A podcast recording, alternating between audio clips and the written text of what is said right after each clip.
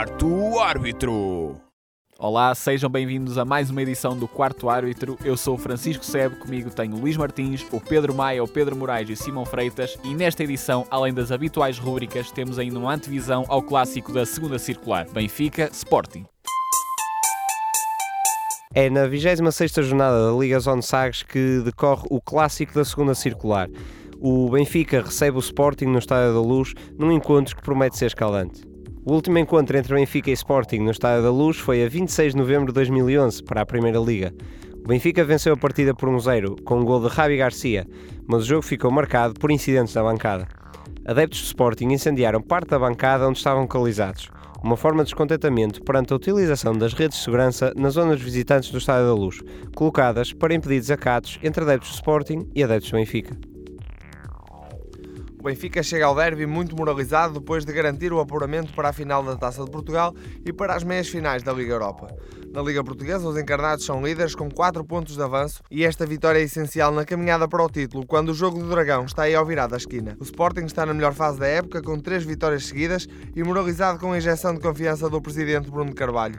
Vai à luz tentar uma surpresa e atrasar os encarnados na luta pelo título. Este jogo torna-se também fundamental no objetivo do Sporting para esta época de chegar à Liga Europa do próximo ano. Os encarnados têm o plantel completo para o jogo domingo e deverão alinhar com os habituais titulares, com Arthur na baliza, Maxi e Melga nas laterais, Luizão e Garay serão os centrais, o meio-campo com Matic e Enzo Pérez, Sálvio na direita, Gaetan na esquerda e na frente Lima e Oscar Cardoso. Nos Leões, Zualdo deverá reforçar o miolo, mas não mudará muito o figurino.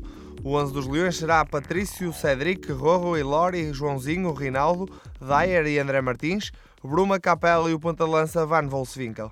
O jogo está marcado para domingo às 20h15 no Estádio da Luz.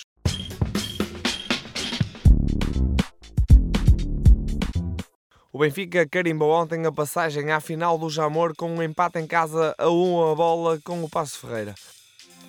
Os encarnados tinham vencido na Mata Real por 2-0 e ontem num jogo de toada baixa, Cardoso abriu o um marcador para o Benfica e Cícero, e Cícero fez o empate para os pacenses.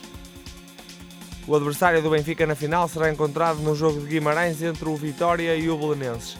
Na primeira mão, o Vitória de Guimarães foi ao Restelo vencer por 2-0 com um bis de Ricardo. No Campeonato Português, nesta quinzena, tudo igual. O Benfica foi Olhão vencer por 2-0 e o Futebol Clube do Porto venceu em casa o Braga por 3-1, onde Kelvin saiu do banco para dar a vitória aos azuis e brancos. O Porto, num jogo complicado, entrou a perder e se perdesse esse jogo ficaria a 7 pontos e o campeonato estava terminado. Vitor Pereira, nos últimos 15 minutos, lançou Kelvin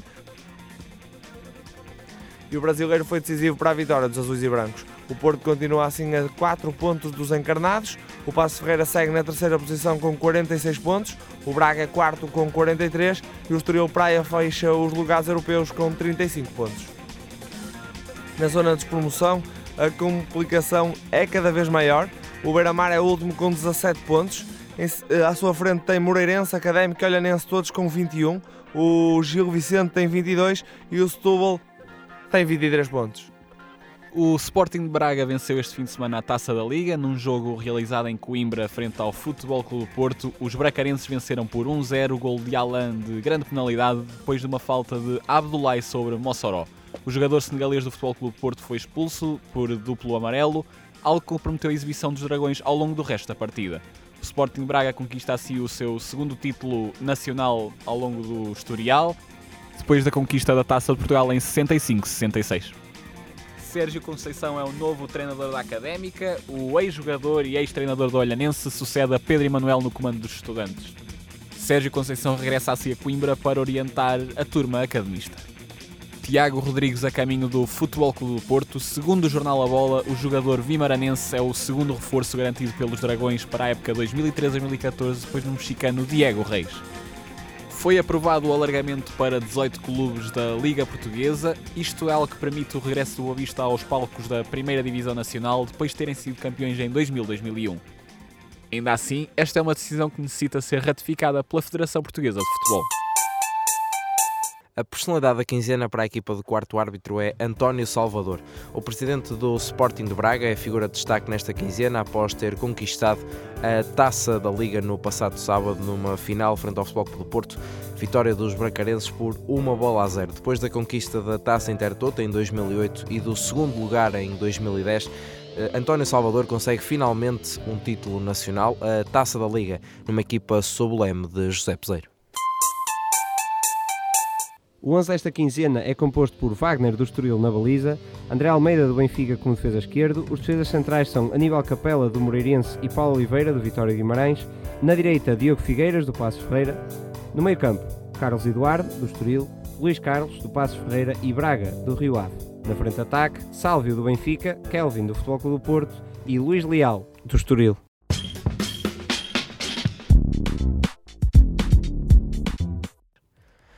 No futebol internacional, começamos esta ronda pela Liga Espanhola, onde o Barcelona venceu 3-0 na última jornada em Saragossa e o Real Madrid bateu pelo mesmo resultado o Atlético de Bilbao em San Mamés com mais dois golos de Cristiano Ronaldo. Na classificação, o Barcelona é líder isolado com 81 pontos, está a 8 pontos de conquistar o título espanhol. Na Liga Inglesa, na Premier League, o líder Manchester United venceu 2 a 0 no terreno do Stoke City, enquanto que o Manchester City viu o seu jogo adiado contra o West Bromwich, pois disputou a meia-final da Taça de Inglaterra em Wembley frente ao Chelsea, tendo os comandados de Roberto Mancini vencido por 2 a 1. Manchester City que vai defrontar a equipa do Wigan na final da Taça de Inglaterra, depois dos comandados de Roberto Martínez terem vencido a equipa do Millwall por 2 a 0. Destaque ainda para a vitória do Arsenal Arsenal por 3 a 1 em casa frente ao Norwich City, o que fez com que os comandados de Arsène Wenger tenham subido ao terceiro lugar da Premier League. Na Série A, a líder Juventus venceu nesta segunda-feira a Lazio por duas bolas a zero, enquanto que o Nápoles foi empatar a casa do AC Milan.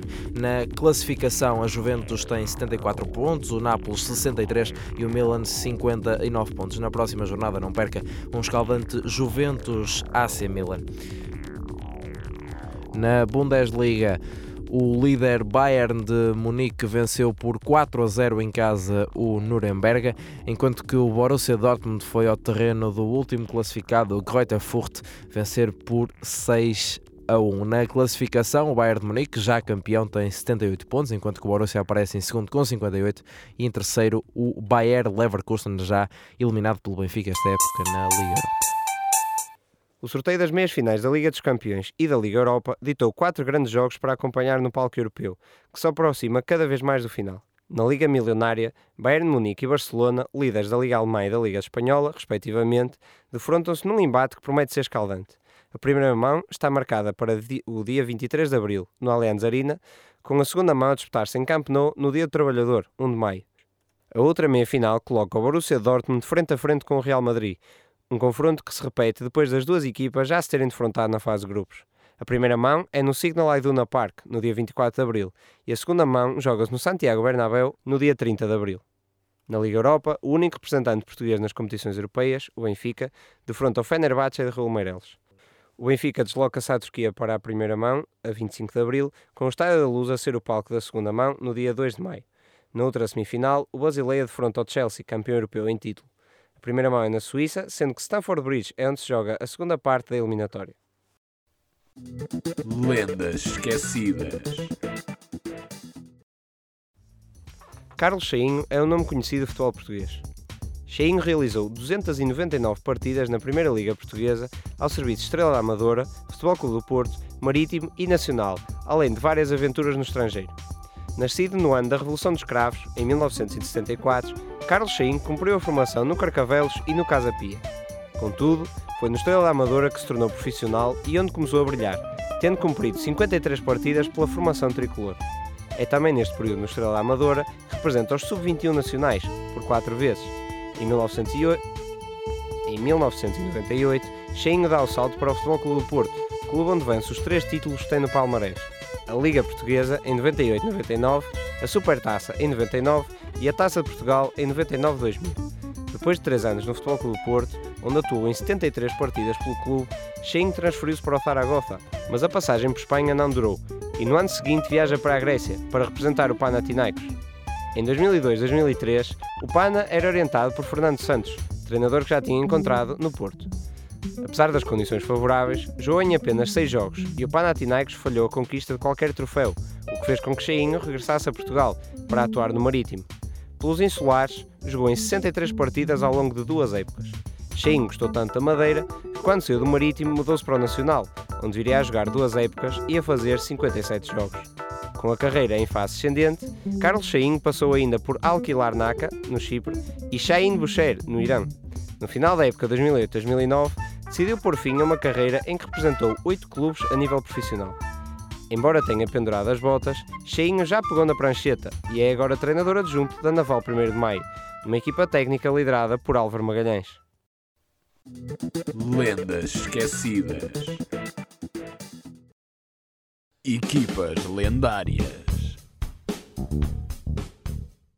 A equipa lendária deste programa é o Vila Real, equipa espanhola fundada em 1923 na cidade de Valência. Reconhecidos pelo seu equipamento todo amarelo, são apelidados de Submarino Amarelo. Na sua história só conta com três títulos oficiais, duas taças Intertoto e uma terceira divisão de Espanha, mas o destaque vai para o percurso da edição da Liga dos Campeões de 2005-2006, comandados por Manuel Pellegrini, atual treinador do Málaga. Nesta edição, o Vila Real, nos grupos, defrontou o Benfica, o Manchester United e o Lille. Os valencianos conseguiram passar no primeiro lugar do grupo e em seguida eliminaram o Rangers e o Inter de Milão. Nas meias finais, frente ao Arsenal, o Vila Real perdeu por 1-0 em Londres e em casa não conseguiu mais do que um empate a zero. Nesse jogo, o seu craque, Juan Román Riquelme, falhou um penalti que poderia empatar a eliminatória e empolgar a equipa para a vitória. Na equipa desse ano, referências para os jogadores de topo como o já referido Riquelme, Sorin, Diego Forlán ou Alessio Taquinardi.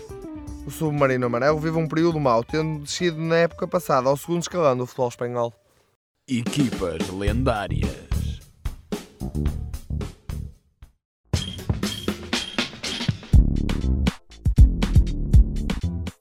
Este foi mais um quarto árbitro. Antes de nos irmos embora, queríamos só dar os parabéns ao Belenenses, que se sagrou campeão da segunda Liga a sete jornadas do fim. Um abraço, bom futebol e até daqui a 15 dias.